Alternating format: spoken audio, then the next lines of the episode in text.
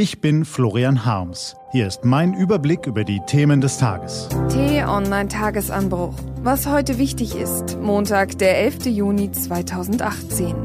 Trumps Doppelschlag, die Stunde der Autokraten und der Fall Ali B.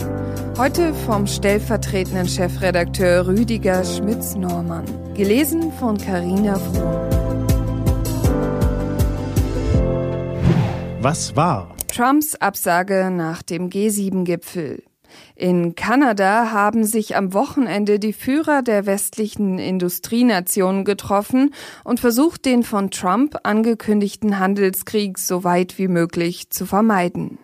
Im Vorfeld bestand zwar keine große Hoffnung, den unglaublichen Präsidenten zum Einlenken zu bewegen, dann aber, Überraschung, gab es doch ein gemeinsames Kommuniqué. Auf dem Weiterflug nach Singapur jedoch, wo er den nordkoreanischen Machthaber Kim treffen wird, gab Trump aus der Luft und aus dem Bauch nachträglich per Twitter bekannt, dass er die Abschlusserklärung nicht unterzeichnen werde. Treffen der Autokraten. Die autokratischen Herrscher über Russland, China, Indien, Pakistan, Kasachstan, Turkmenistan, Kirgistan und Usbekistan nutzten die Gunst der Stunde. Sie haben sich im chinesischen Qingdao getroffen. Der iranische Präsident war ebenfalls anwesend. Relativiert wurde die Bedeutung des Treffens durch die Tatsache, dass die Konferenz der Shanghaier Organisation für Zusammenarbeit außer konfuzianischen Sinnsprüchen und Win-Win-Phrasen nicht viel zu bieten hatte. Der Fall Ali B.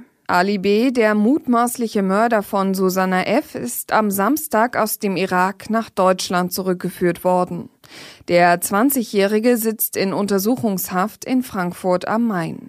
Laut Staatsanwaltschaft hat er die Tötung gestanden, die Vergewaltigung streitet er ab. Die Debatte über straffällige Flüchtlinge ist hierzulande viel zu lange, viel zu einseitig geführt worden. Populisten haben die Morde von Freiburg und Kandel sowie die Vorfälle der Kölner Silvesternacht für sich genutzt. Auch den Mord an Susanne F. versuchen sie nun zu instrumentalisieren. Viele Menschen verstehen nicht, wieso ein abgelehnter Asylbewerber nicht abgeschoben werden kann, es aber gleichzeitig schafft, mit seiner kompletten Familie außer Landes zu fliehen. Das klingt nach Staatsversagen und Kontrollverlust.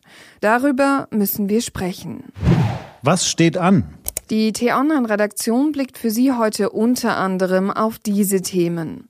Donald Trump trifft sich heute in Singapur mit dem nordkoreanischen Machthaber Kim Jong-un.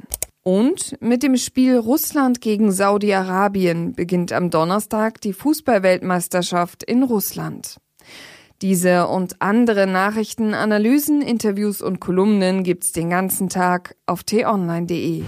Was lesen? Wenn Sie möchten, unter t-online.de-tagesanbruch gibt es einen Lesetipp für Sie.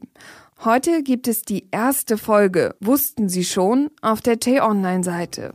Dort bekommen Sie kuriose, witzige oder einfach nur nerdige Fakten rund um die Weltmeisterschaft. Das war der T-Online-Tagesanbruch vom 11. Juni 2018. Heute vom stellvertretenden Chefredakteur Rüdiger Schmitz-Normann. Kommen Sie gut in die neue Woche. Ihr Florian Harms.